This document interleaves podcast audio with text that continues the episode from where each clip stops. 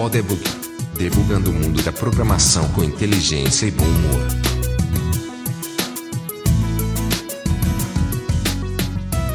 Seja bem-vindo ao Podebug. Eu sou Marcelo LV Cabral, de Tucson, no Arizona.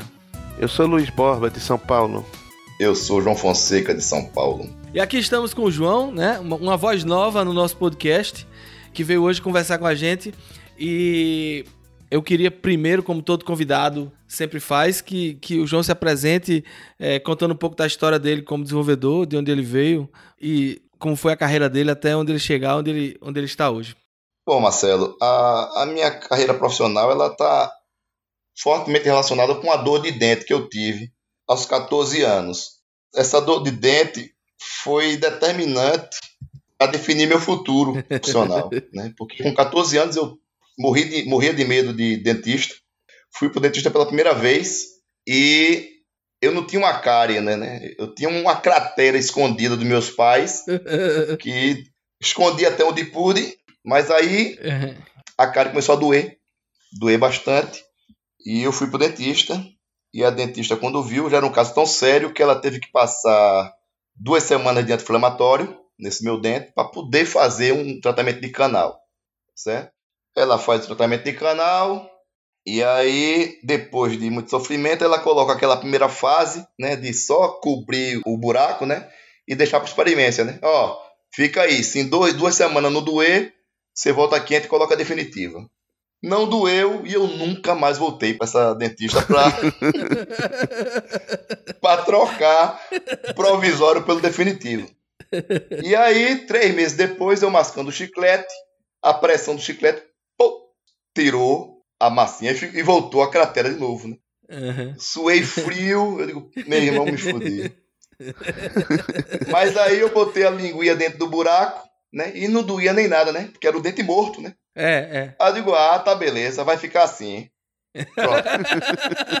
Tem um depósito aqui de, de comida, né? Pra quando eu tiver com fome. Você né? podia botar o chiclete dentro, pô. Não, eu, coloca... eu era mais evoluído. Eu andava, veja a situação do sujeito, eu andava com um bolinho de algodão dentro do bolso. Porque toda vez antes de comer, eu tapava com algodão, comia e tirava o algodão. Veja que trabalho. Era bom que eu era, era, era bem antisséptico, assim, dentro do bolso, né? O botão Era, assim, o, claro. o algodão totalmente é, esterilizado dentro do bolso, né? Então é perfeito. Isso, bem clean.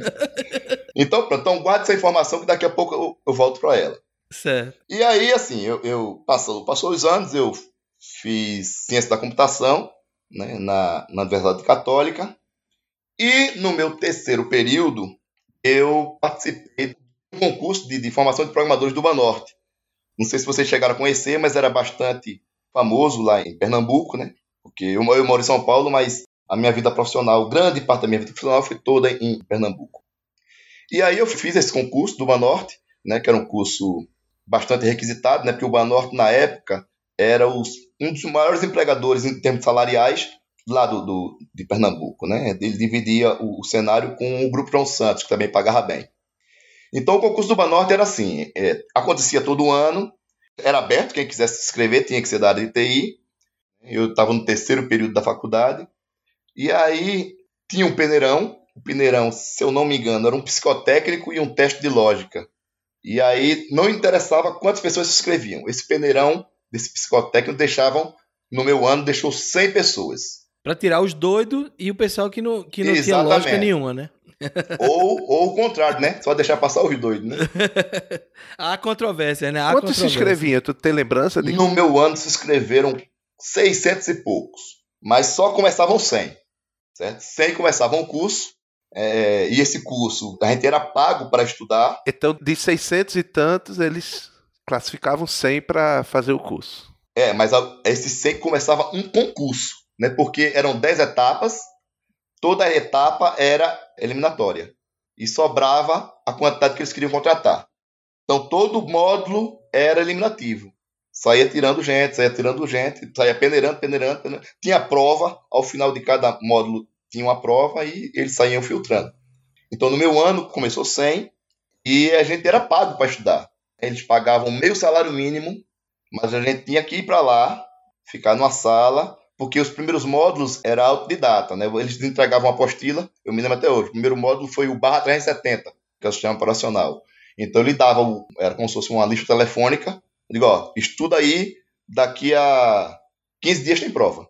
E aí a gente ficava lá estudando, ia lá, fazia a prova e passava. Ou não. Ou não.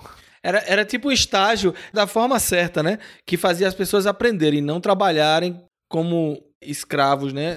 que a turma faz hoje. É, o, o trabalho escravo ele deixava para quem passasse. Quem fosse contratado ia ser promovido a escravo. Aí, assim, todo módulo a gente ia sobrevivendo, né? E, e, era uma festa, né? Porque eu não entrei com a pretensão de chegar até o final, né? Porque só podia se inscrever quem estivesse no sétimo período e diante. Eu estava no terceiro. E aí o cara não quis me deixar me inscrever. Não, você não pode se inscrever, você não, você não é do sétimo período. Aí eu, ó, Aí se eu não tiver capacidade técnica, vocês vão me eliminar aí numa dessas provas aí. Uhum. E pelo menos você tem a experiência da, de fazer o treino. Exato, né? exatamente. A minha ideia era essa, não, não tinha essa pretensão de chegar até o fim. Só que a gente foi passando, foi passando, foi passando, né? E e o funil cada vez mais estreito. Quando chegou na, na do meio do curso para frente, aí começou a ter aulas mesmo, né? Porque começava a ter aula prática, né? Eles começavam a introduzir o que a gente ia usar dentro do banco, que na época o forte era Natural Database. E ninguém ensinava Natural Database, as universidades ensinavam Natural Database. O Natural Database era o, o Java, né? Talvez de hoje, não sei, talvez tenha coisa até mais evoluída.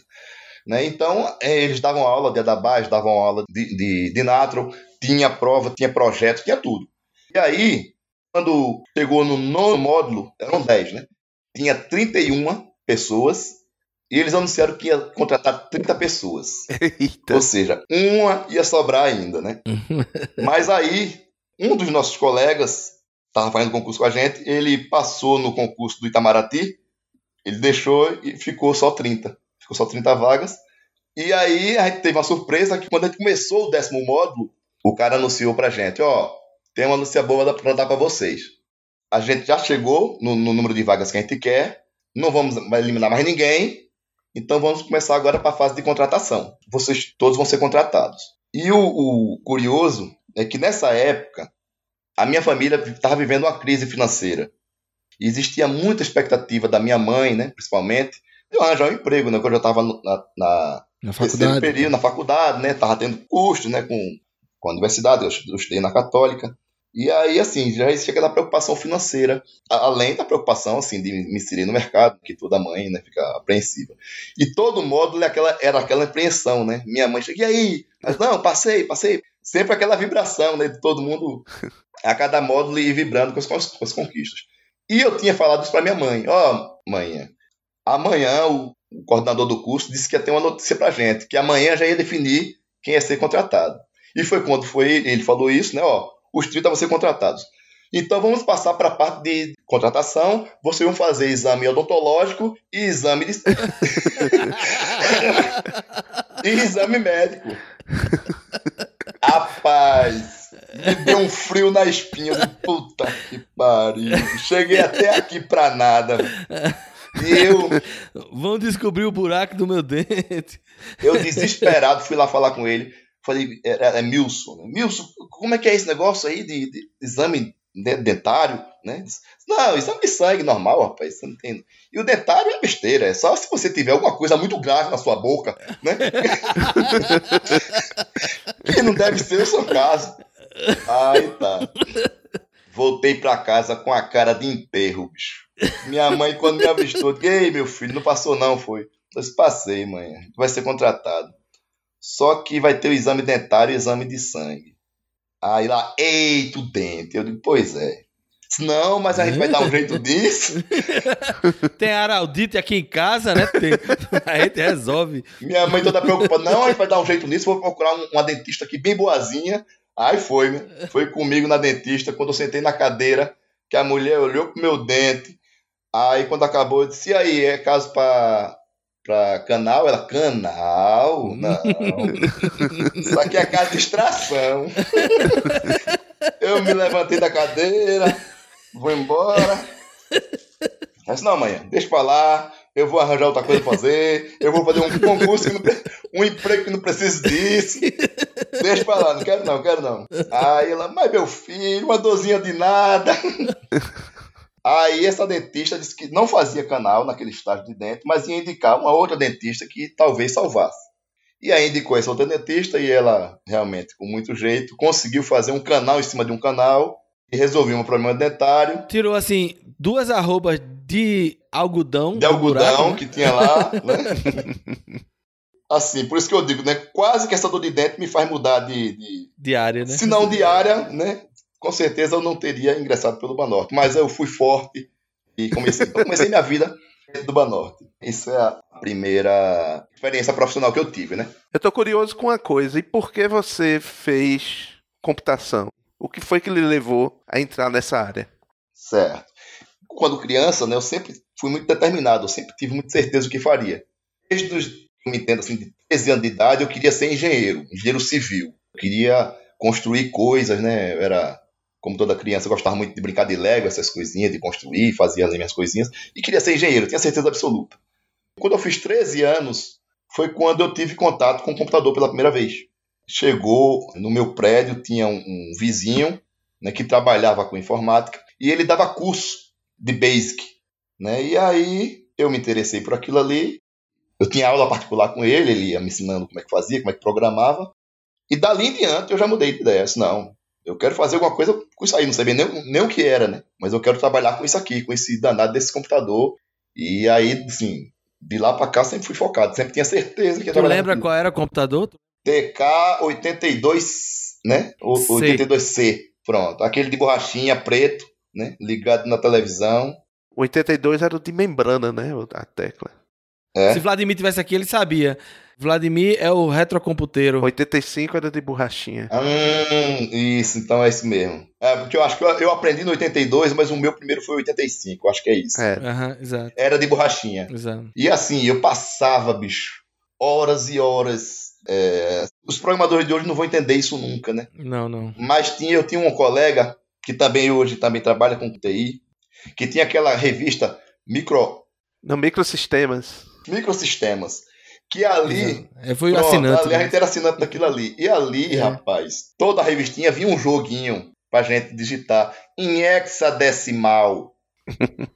e esse cara lá pra casa, bicho, a gente ficava a tarde inteira. Bora, E2, F6, 7, 8. Agora, isso, sem nenhum exagero, você sabe, eram oito páginas assim, com esses. E tinha que digitar tudo para poder salvar na fita cassete, Sim. porque se não digitasse tudo, não, não, e a gente digitava não dava pra continuar amanhã, não. Aí quando mandava rodar, quando mandava rodar, dava erro. Aí, puta merda, algum código errado. Errou repete um. tudinho. E a gente repetia tudinho, HC, né, lá, lá, lá, lá. Quando a gente colocava pra jogar, o computador já tava quente. Né? A gente jogava 10 minutos e tinha que desligar. Pronto, acabou. é, é isso aí.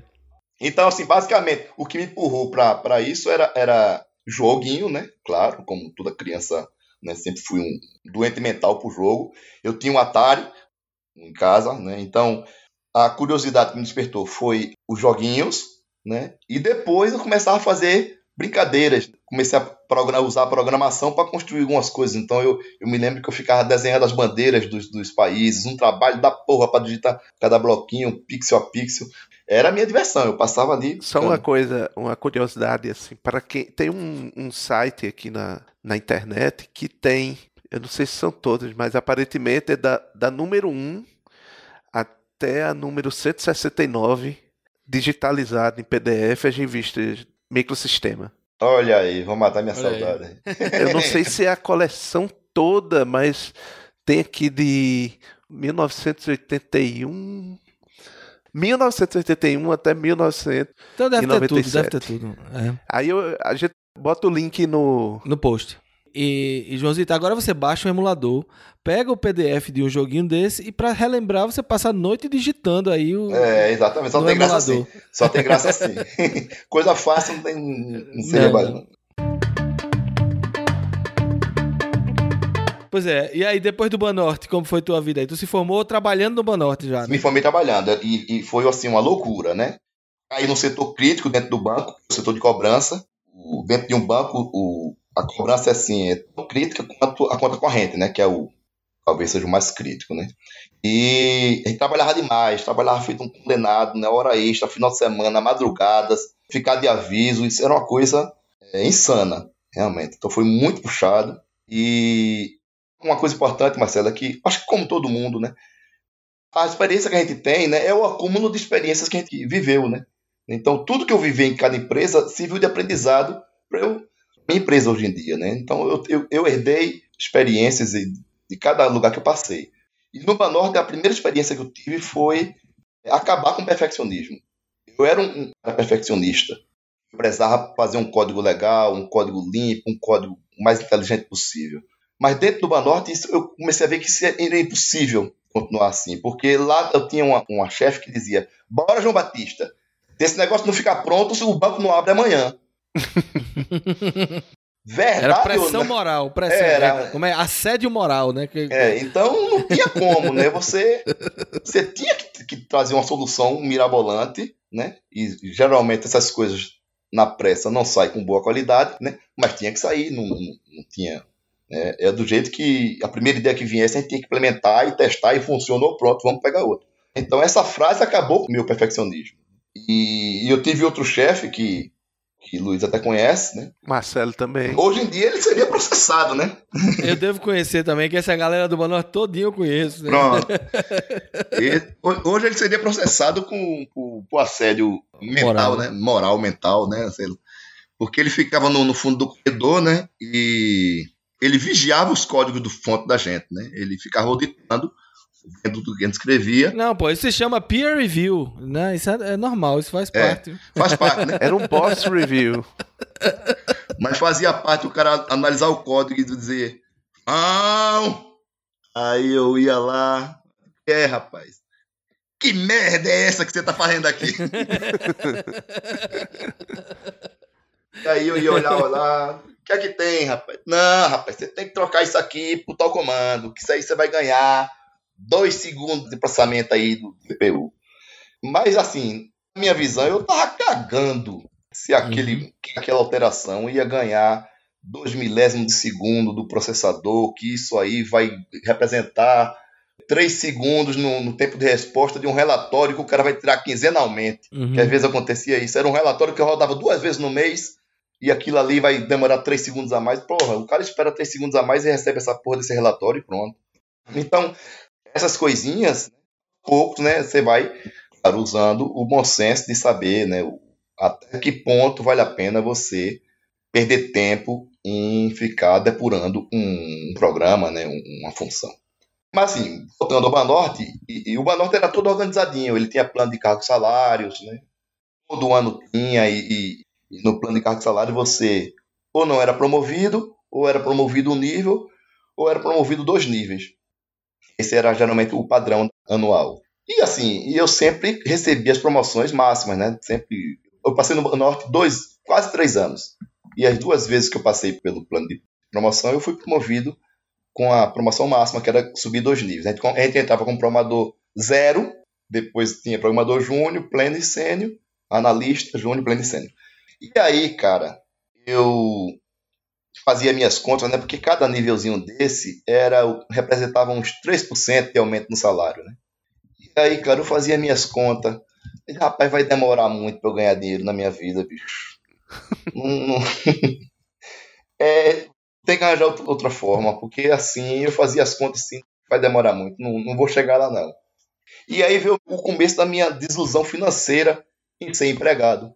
Eu vi o caminho muito longo para chegar no patamar financeiro que a minha ambição desejava. E olha que o Banorte, como você falou, era um dos Isso. melhores pagadores lá do mercado, né? Exatamente, era um dos maiores pagadores. Imagine o resto. e aí eu recebi uma proposta de uma empresa chamada IT, foi, foi famosíssima essa empresa, não sei se vocês conheceram, a empresa de Adson Carvalho. Ele deu entrevista no Jô Soares. Isso, exatamente, que era o, foi o primeiro presidente negro, né, empreendedor de TI, né, a ter sucesso, né? Uhum. Foi uma, uma, uma, febre, né? E eu peguei, assim, o auge da, da, da, da IT, né? A IT estava num, num ascendente e ela sabia que o Banorte era celeiro de bons programadores, né, de bons, bons analistas e me seduziu, me ofereceu 50% a mais de, de salário, uma coisa que eu ia levar, sei lá, sete anos para conquistar isso dentro do Banorte, e me dava o cargo de analista de sistema.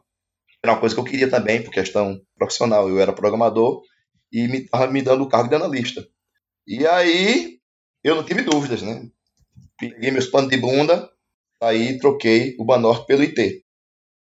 E dentro da IT, eu caí num projeto gigantesco, que era um sistema gestão econômico-financeira da Chesf, que até hoje esse sistema roda lá, é um sistema monstro. A gente estava exatamente é, refatorando ele todo para Natural da Base. Você estava fazendo ele em Natro? Natural da Base. Era, eu era, minha especialidade era, era Natural da Base.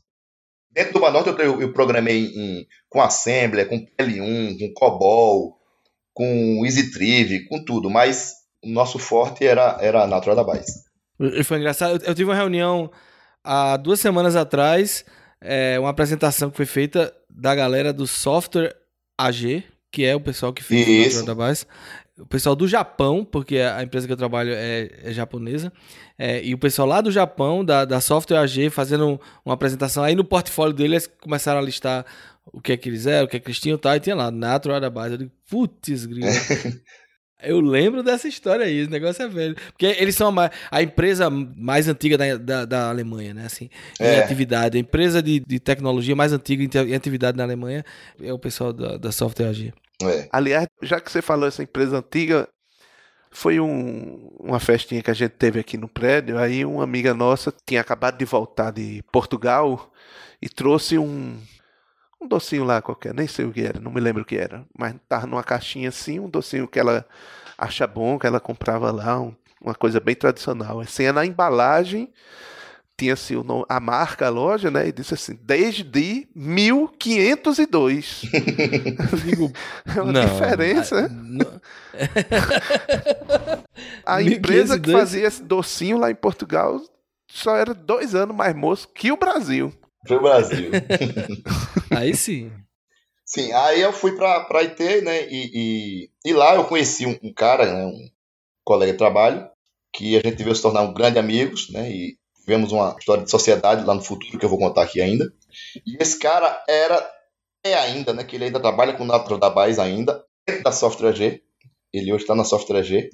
E muito bom, o cara até mais conhecedor ainda internamente do Natro do, do que eu. E um cara cheio de ideias, né? Ele, ele era um cara muito criativo, sempre foi.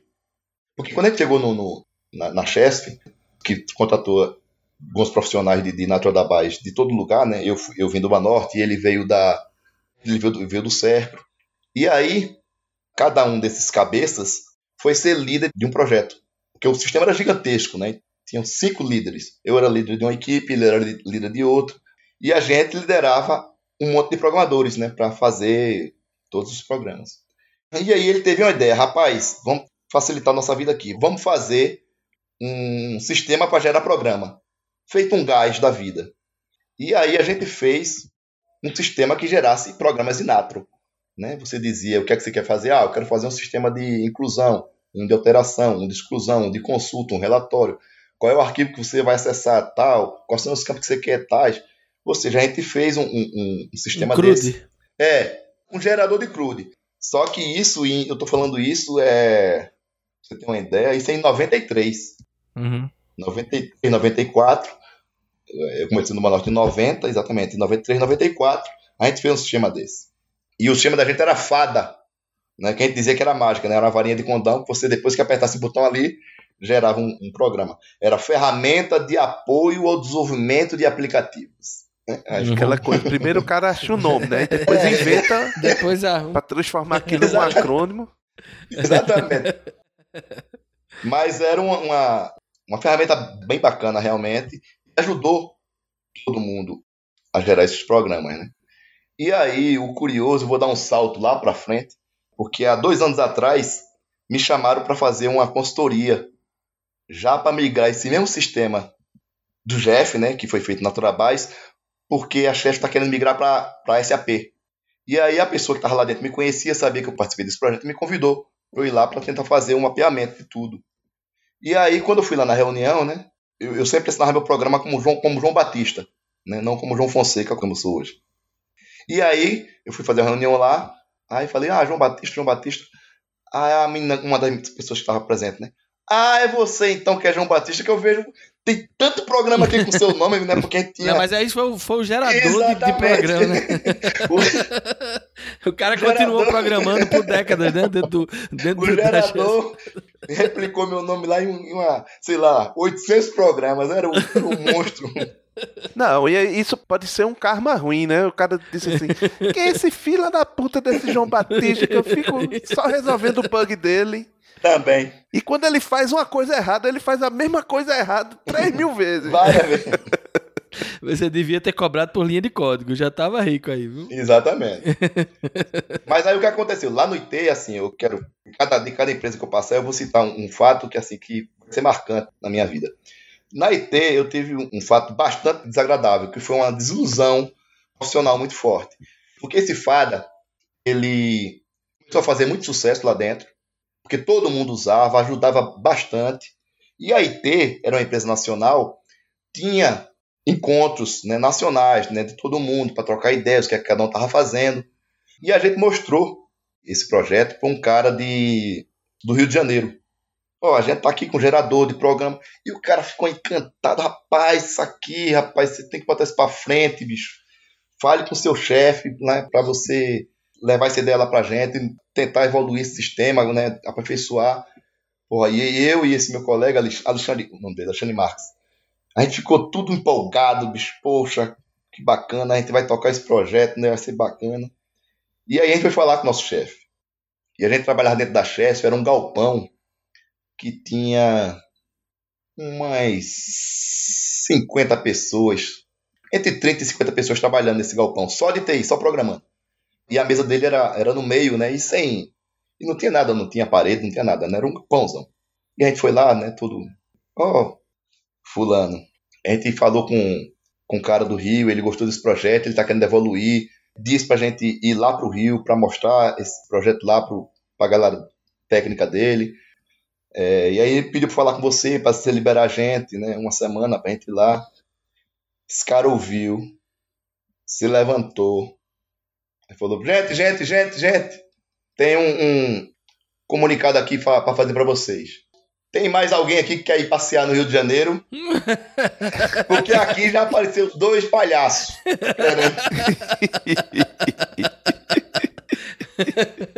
Aí eu digo, puta merda, bicho. É muita gentileza. Isso Assim, aqui é foi- valorização, rapaz. É o RH funcionando. E aí, assim, foi um, um- Desde esse dia a gente se desencantou. E não sei se foi praga ou não. E aí começou a falir. Isso aí já tinha.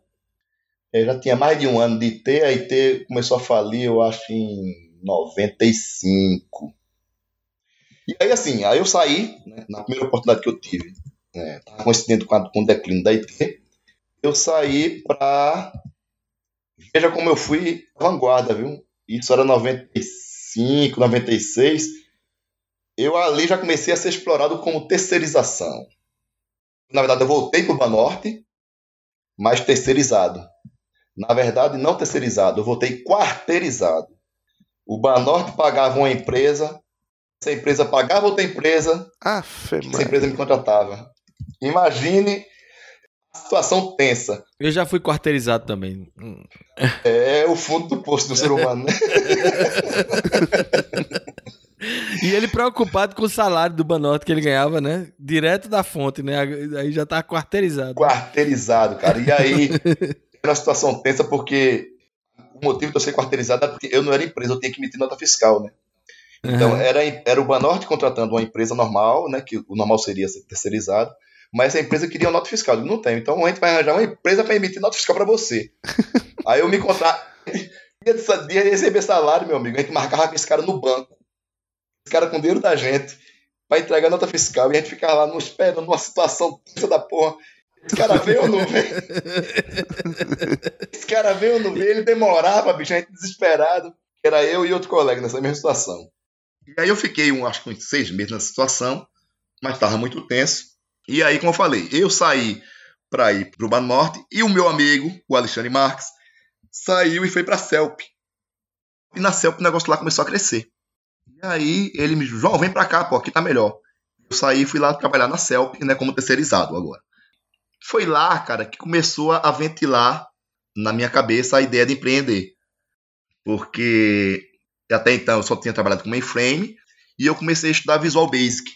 E aí fiz aquele sisteminha safado mesmo de, de, de loja, né? De livraria, papelaria, sistema bem bobinho mesmo, né? Controle de estoque, aquelas coisinhas. E comecei a fazer isso aí. Conheci um cara que tinha um, um, uma livraria dessa, uma papelaria, e eu comecei a implementar isso aí. Paralelamente, trabalhando como analista de sistema dentro da SEP. Veja o terror. E aí ele gostou de mim, me indicou os amigos dele. Resumindo, teve uma época que eu fiquei trabalhando como analista e com 11 clientes para atender na hora do almoço, sábado, domingo, de noite, madrugada, né? Era um terror minha vida porque era um corre-corre, né? E tu sabe, né? A gente quando é dessas empresinhas pequenas, você é tudo, né? Sem, sem impressora não imprimir, o problema é seu. A galera ligava para mim, João, a impressora tá com problema aqui. Não, teu sistema tá com problema, não tá imprimindo não. a merda. Aí eu fazia, Fernanda, pega aí o, o computador. Peguei. Abra aí o Word. Abri. Bote aí, teste. Botei. Manda imprimir.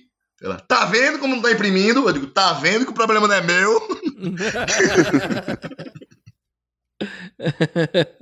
e não tinha celular na época, né? não tinha. tinha. Eu tinha Pager. Pager, eita. Pô. A galera ligava pra mim direto, né? João, tá com bronco aqui, tá com bronco aqui. E aí eu vou fazer só uma, uma história engraçada. É que lá na, na CELP tinha uma, uma recepcionista, né? Que era Dona Remy. Dona Remy era o satanás, meu amigo. Ela sabia onde cada um tava a qualquer momento. Era uma equipe assim de umas 30 pessoas no andar.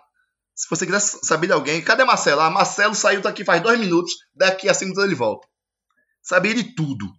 Como é que eu vou driblar Dona Remy, né? Pra poder dar minhas pedaladas, dar minhas fugidas, né? Eu tinha que fugir, porque lá dentro era tranquilo, né? Eu falava, ó, oh, galera, eu vou dar uma fugidinha aqui, vou, mas daqui a pouco volto. Mas para enganar a Dona Remy e a folha de ponto ficava na mesa da Dona Remy, né? Eu desenvolvi uma técnica. Eu saía da sala, né, passava por ela, voltava. Aí saía de novo.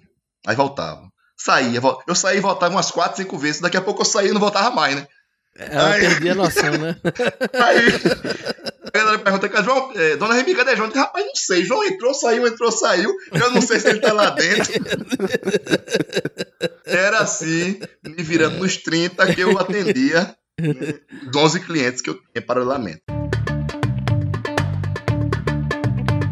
Foi aí, então, que eu novamente trabalhando com esse Alexandre, e em 97 ele teve a ideia de fazer o, o bug do milênio.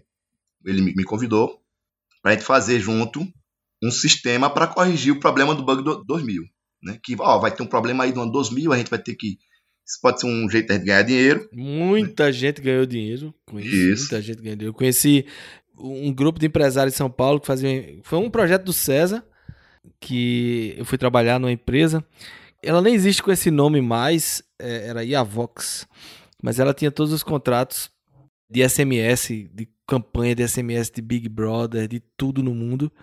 E esses caras, eles montaram essa empresa com a grana que eles ganharam do bug do milênio. Eles, eles fizeram vários, pegaram vários projetos e aí depois montaram essa empresa e, e se deram muito bem aí em São Paulo.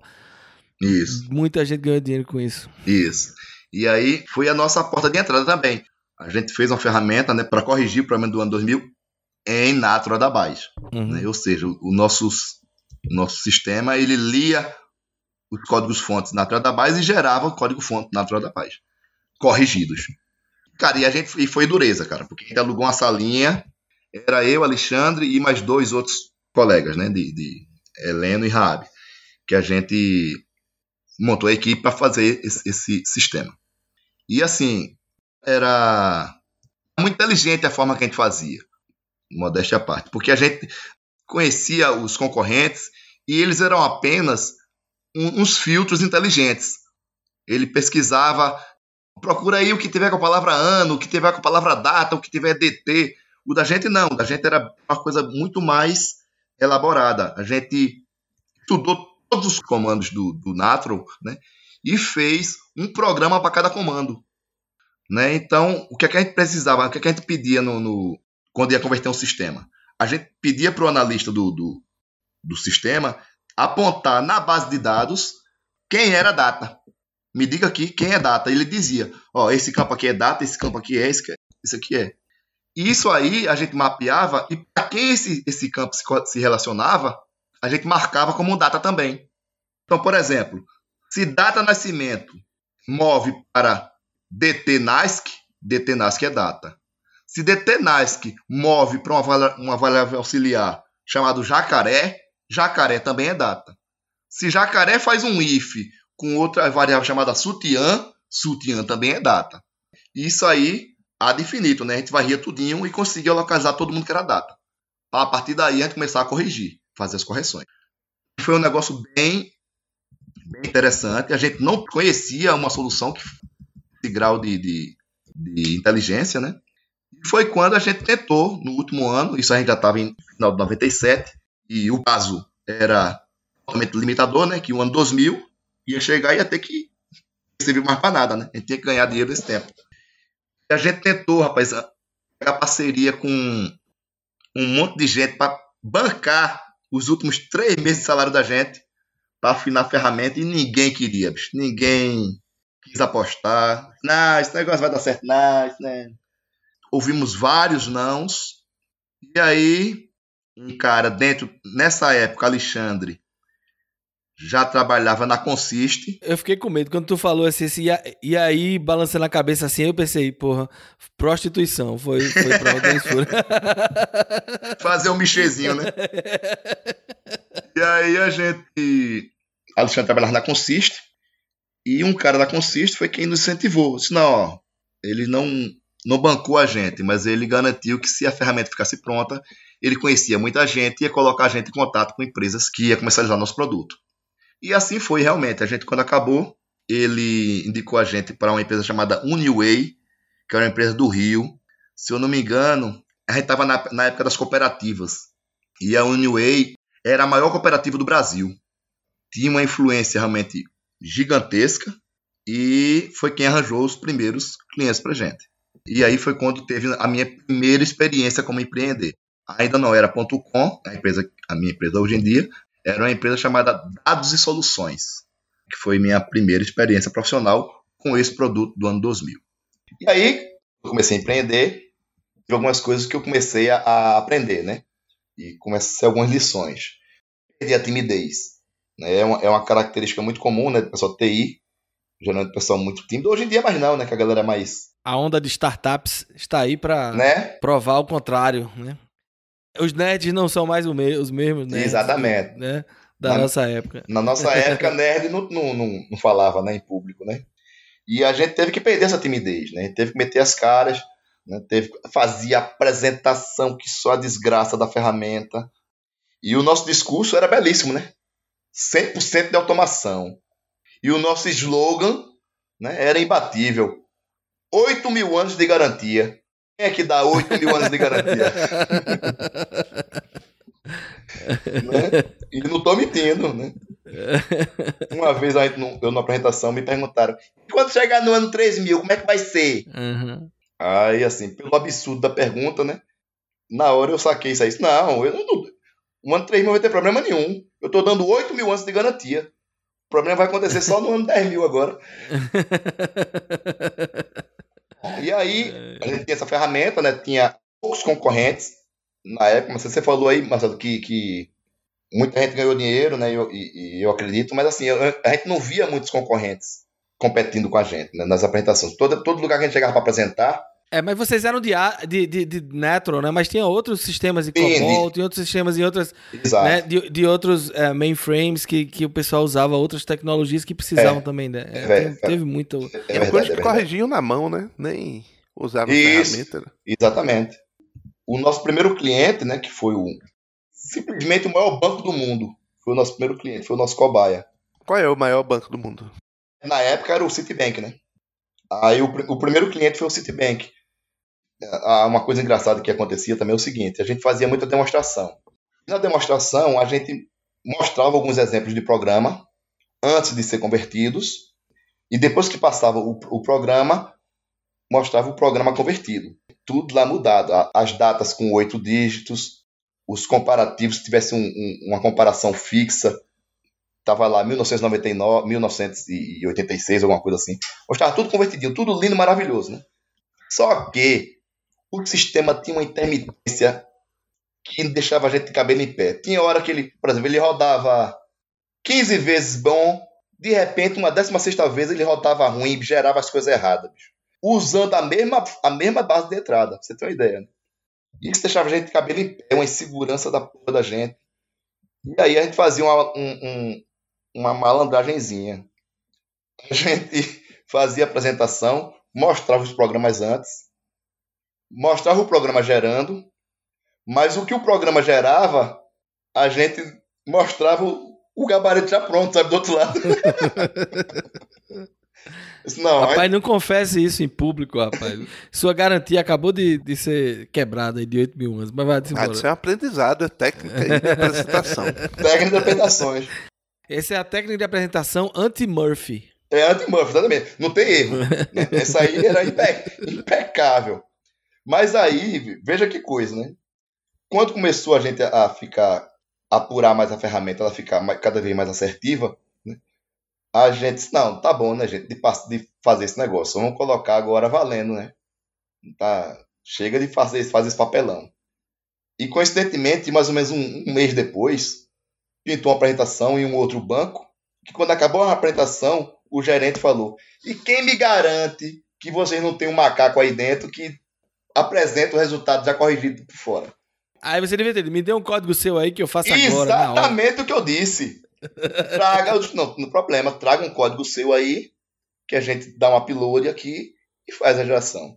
Eu falando isso, achando que ele não ia fazer, né? Ele, fulano, pega lá seis programas lá. Aí tá. Aquela tensão. Aí a torada de aço, como se diz em Recife, né? master, né? Chega o cara com os seis programas, a gente dá o upload bota para rodar e não é que o negócio funcionou, rapaz. Assim, funcionou em, em 90% dos casos, sabe? deu uns uhum. errinhos lá, mas assim, deu para mostrar pro cara que não era brincadeira, ó.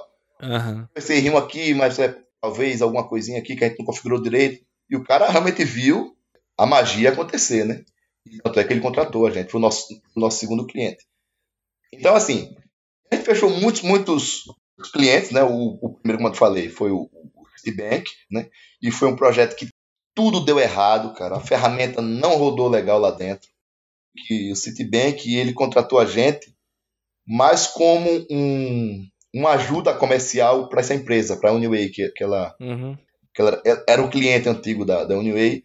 E o Citibank não precisava de contratar ninguém para converter, que eles já estavam se preparando manualmente há muito tempo.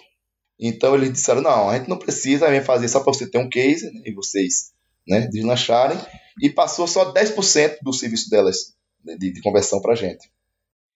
Cara, e lá dentro, bicho, tudo deu errado, o sistema não, não convertia, não, não. O sistema entrou em loop, pra você ter uma ideia. Na primeira vez que rodou, entrou em loop. E não rodava nada, ficava lá, o programa rodando, rodando, rodando, e sem fim. E aí, porra, bicho, o que, é que a gente faz? E aí começou a, a afinar a ferramenta, né? Ou seja, consertar o avião né, voando, né? E assim, mas foi um projeto que praticamente a gente. O ganho da ferramenta foi muito pouco. E aí, voltando àquela questão do, do perfeccionismo, a gente disse, ó, gente, não, vai, não adianta a gente querer automa, fazer 100% de automação que a gente não vai conseguir. É muita, muita variação. Vamos fazer o seguinte, vamos fazer 80% dos casos, os 20% complexos, a gente, para o computador avisar para a gente que teve aquele caso. Digo, ó, quando acontecer tal caso, não faça nada não, só me avise. E era assim que a ferramenta fazia, ela convertia 80% e gerava os relatórios dos 20% de exceção. E esses 20% a gente fazia na mão. E aí foi. Segundo o cliente, né, aí já foi bem, bem mais suave. Terceiro e diante, aí já, já correu. E como bem. é que você cobrava pra, por esse serviço? Cobrava por linha de código analisada. Qualquer linha, a gente no começo cobrava até comentário. Não ia comentar. Adorava quando vinha aqueles asteriscos ali. Opa! 50 centavos. Aí alguém se ligou e disse, ó, peraí, peraí, comentário Foi, não, foi. né? Comentário. Aí depois a gente, no contador, pediram pra gente colar um, um, um contador tirando os comentários, né? Mas era, era por linha de código analisada, né? E a gente começou a cobrar 50 centavos por linha de código. É, mas o comentário não deixa de analisar, né? É comentário ou não é? É uma análise, né? Há controvérsia, né? E era 50 centavos por linha? Por linha, 50 centavos por é linha. muito dinheiro. Foi, foi uma, uma, uma coisa bem exitosa mesmo. E a gente achava que, ao se aproximar do ano 2000, o valor da linha ia aumentar. Ia para chegar até perto de um real. Mas aconteceu o inverso. Saiu caindo. A gente, eu me lembro que o último projeto a gente fez por 33 centavos a linha. 50 centavos foi uma exceção. Acabou o ano 2000. E aí a gente tinha, coincidentemente, pintando o mesmo problema com a telefonia. Os telefones iam passar de 7 para 8 dígitos. Hoje já está passando de 8 para 9, né? mas na época estava passando de 7 para 8. E era a mesma logística. E aí a gente tentou aproveitar esse código para aproveitar com a telefonia. A gente fez até reuniões lá na, na Telemar, mas não foi para frente. Meu amigo continuou com a empresa e eu voltei a vender minha mão de obra como na de sistemas, né? E voltei para a Infraero.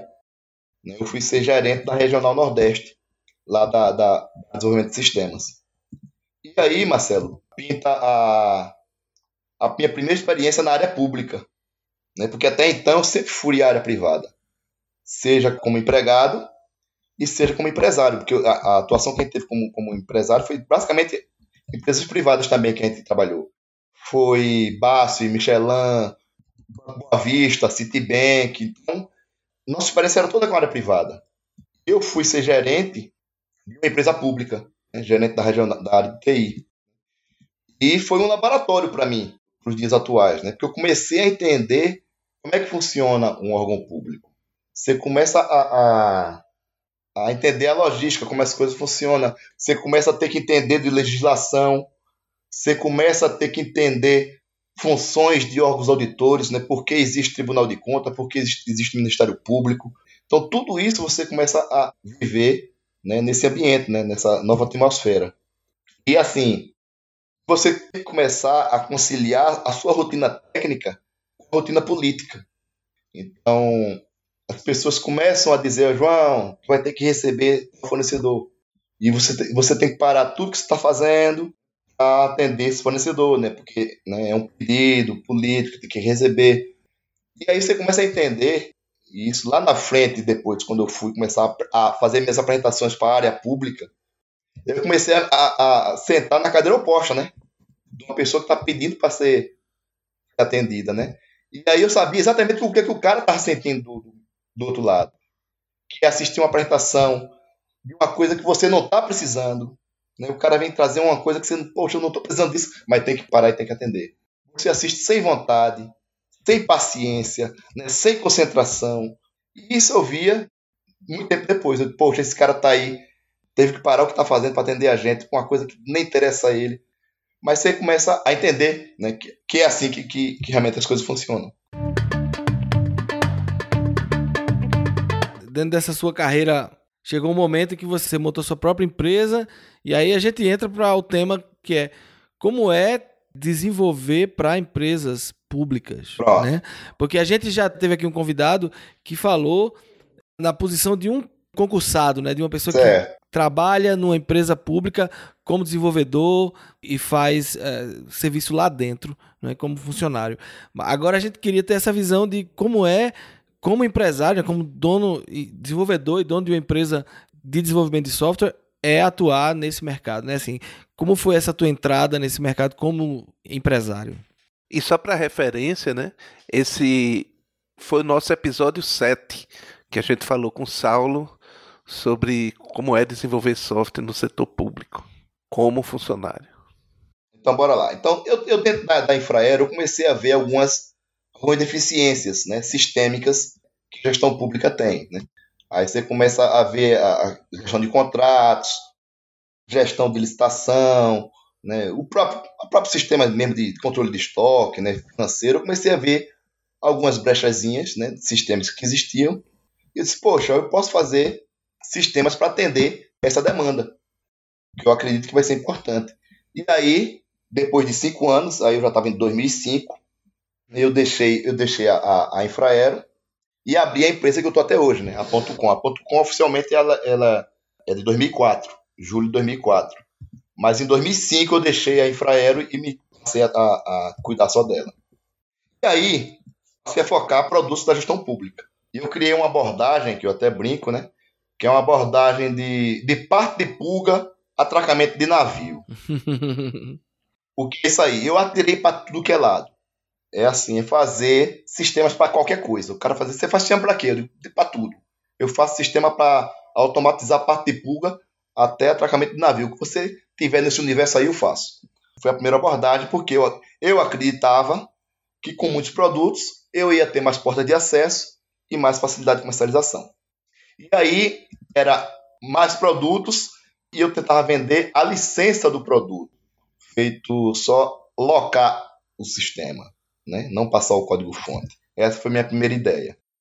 E o foco disso aí foram as pequenas empresas públicas, que são prefeituras, na esfera municipal. Prefe... Pequenas prefeituras, né? câmaras de vereadores, as pequenas, né? porque as grandes já estavam dominadas. Né?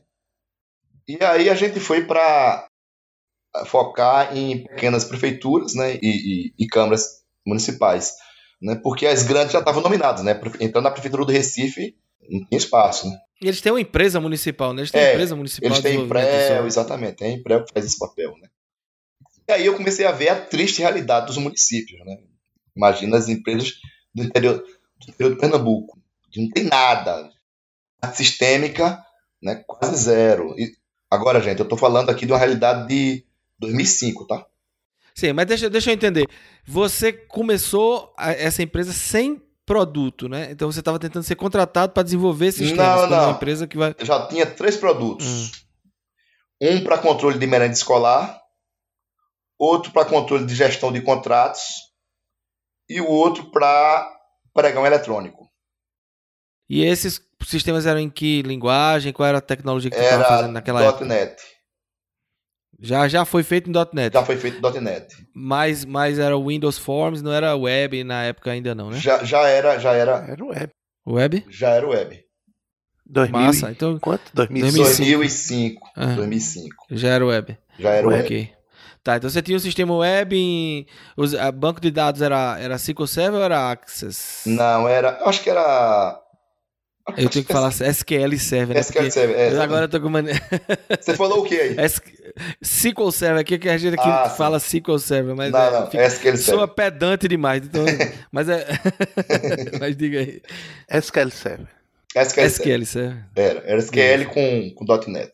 Legal. Ainda, tudo ai- ainda era nessa linguagem. Aham. né? Ah, e, e- e cabe ressaltar aqui que aí eu já não, já não programei os sistemas. Eu já comecei a arranjar parceiros para fazer para mim. Porque eu morri tecnicamente em Visual Basic. Eu nunca programei para web. Quando chegou nessa fase, eu já Já era empresário. Só o empresário. eu já era cinco anos gerente de TI e já, me, já tinha me afastado de programação. Mas pelo menos design das soluções tu trabalhou, não? Assim, como Não. analista, alguma Não. coisa nessa parte de modelagem de dados? não, não. assim? Eu, eu trabalhava, eu fazia concepção, Aham. Toda a concepção dos produtos, eu sempre fiz tudo. Ó, eu quero assim, eu quero assado, com tais funcionalidades. E eu fazia a especificação, digamos assim, de tudo que eu queria. E eu era o testador.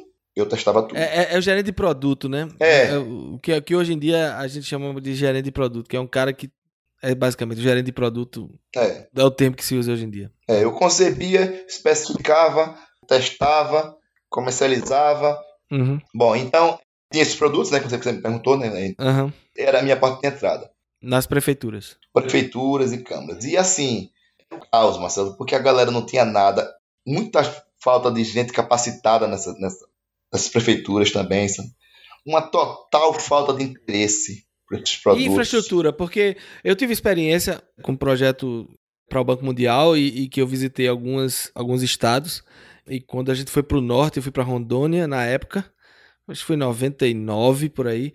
Assim, o ceticismo dos departamentos, né, que eu, que eu visitava para fazer as entrevistas lá para o sistema e tal, era absurdo, assim, né? Computador, oxe, não vai chegar Não, aqui é. nunca. Não Exatamente. é- não tem- aqui não tem computador, não. Não vai chegar. Eu duvido que vai chegar computador aqui. A gente faz coisa tudo, mano. Só tem computador lá no gabinete da secretária. Exatamente. Então, assim, como é que tu consegue vender sistema para um lugar que não tem computador, né? Isso é, isso é, é um, Então, é um como? desafio. Me diga como, Marcelo. Porque era, esse terror. Não tinha, as, as prefeituras do interior de Pernambuco não tinha, só tinha assim, né? Não, no gabinete do prefeito, no, do secretário de finanças, era poucos e ainda desconectados. Imagina eu chegar lá com um sistema para web. Era uma ficção científica para eles. A gente ficava, né? Eu dizia, eu cheguei para aqui para resolver os problemas que você ainda vai ter. Porque tinha esse problema para eles. Aham. Isso foi assim uma, uma fase muito fracassada né, de, comercial. Eu me lembro que a gente tinha sete clientes e era eternamente sete clientes. A gente não passava disso. Quando a gente fechava um oitavo cliente que comemorava, duas semanas depois perdia um dos outros sete também acabava e a gente ficava com sete de novo. A gente não conseguia passar esse limiar dos sete clientes. Aham. É, eu estava patinando essa primeira abordagem né, de parte de fuga atracamento do navio. Eu vi que, esse- que essa abordagem não estava dando certo. A gente estava patinando, não conseguia crescer em, em escala. E isso vai me levar à segunda estratégia, que a gente continua amanhã. Então é isso, pessoal. Essa conversa com o João tava bem grande, então a gente dividiu o episódio em duas partes. Daqui a duas semanas, Podebook de volta com o final dessa entrevista. Continue divulgando o nosso trabalho, participando nas redes sociais, no Twitter, arroba ou mandando e-mail pra gente, podcast, arroba podebug.com. Um grande abraço.